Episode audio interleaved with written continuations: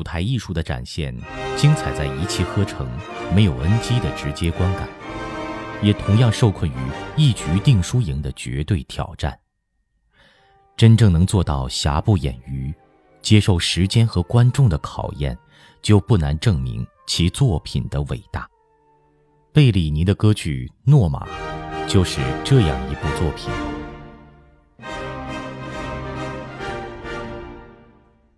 欢迎大家来到知乐古典，收听我们为您分享的五十部值得听的歌剧系列。今天为大家分享的就是贝里尼的歌剧《诺玛》。我是主播景航。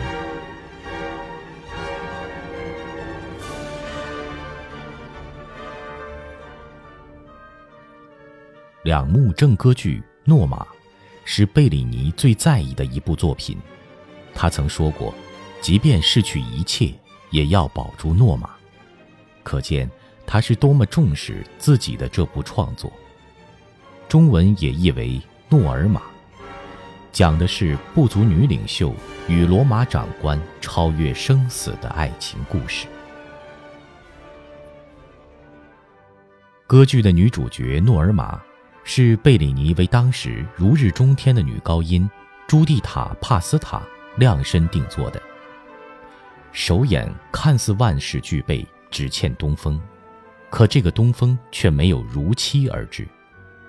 首演效果差强人意，贝利尼很伤心。有人说是因为彩排用力过猛，正式演出时候大家都没力气了；有人说是第一幕里诺尔玛与阿德尔吉萨的二重唱没能唱好；也有人说。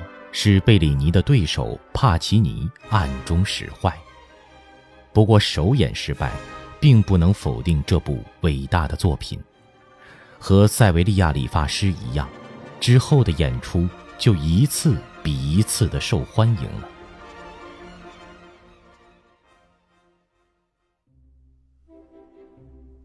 故事发生在公元三世纪初，强盛的罗马帝国攻伐掠地。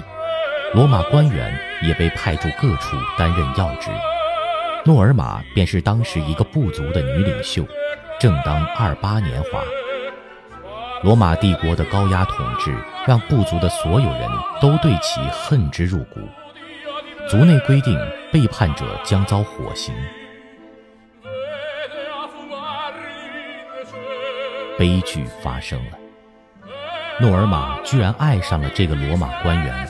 还给她生了孩子，知道这个秘密的只有诺尔玛的闺蜜，她们共守着这个秘密，相互扶持着。怎奈防火防盗防闺蜜亘古不变，闺蜜也爱上了这个罗马官员，两人还相约私奔。知道真相的诺尔玛眼泪流下来，她悲痛欲绝，在公众大会上宣布。自己与罗马官员的感情，并承认自己是叛族者。罗马官员最终还是回到了诺尔玛身边，他们从容地走向了熊熊燃烧的火刑架。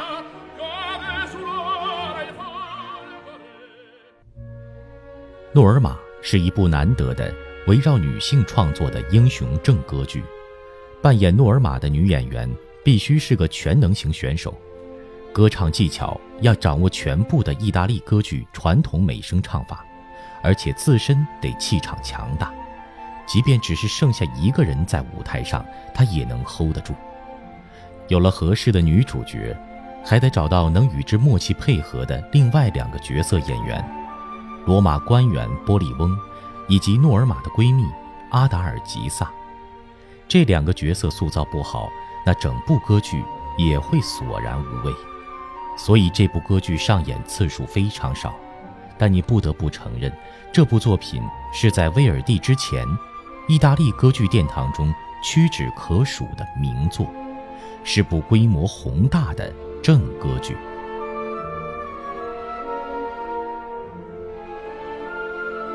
诺玛的故事，让我们联想起。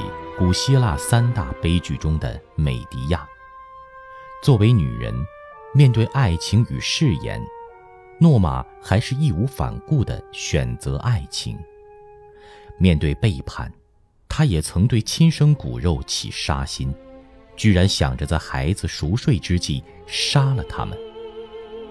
从剧情上看，这部歌剧很明显的对应了好几部希腊悲剧。除了美狄亚，你还能想起艾雷克特拉等等吧？贝利尼为诺玛这个角色谱写了许多辉煌的咏叹调，最著名的是第一幕中那首《圣洁的女神》。在祭坛前，诺玛折下圣橡树的寄生枝，面对皎洁月光，面对圣洁女神，开始演唱。圣洁的女神有沉静的美感和宗教的热诚，诺玛心甘情愿把生命奉献给他的信仰。他的人民，这首歌为我们唱出了圣女的心，而下一景我们看到的诺玛的另一面，一个为了爱奋不顾身的女人。贝利尼创作诺玛时，意大利正处于奥匈帝国的高压统治之下，正如诺玛剧中描述的，都伊德教部族生活在罗马铁蹄之下。十九世纪的意大利观众自然会找到共鸣，这跟后来者威尔第的创作《纳布科》一样，只是威尔第把剧情安排在犹太人被巴比伦人统治的大环境下。所以，现在我们会建议你先大致了解一下十九世纪意大利人的生活状况，再来欣赏这部贝里尼呕心沥血之作《诺玛》。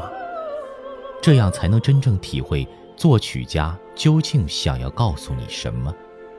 当你站在一个都伊德教徒的视角，或者一个同情者的视角来观赏此剧，自然会勾起你对诺尔玛的无限同情。好了，感谢大家的收听，今天的知乐古典为您分享的五十部值得听的歌剧系列就为您分享到这里了。可以关注我们的微信公众账号或新浪微博“知乐古典”，我们会在那里为您奉上更多好听、好看、更值得收藏的古典音乐故事。再见。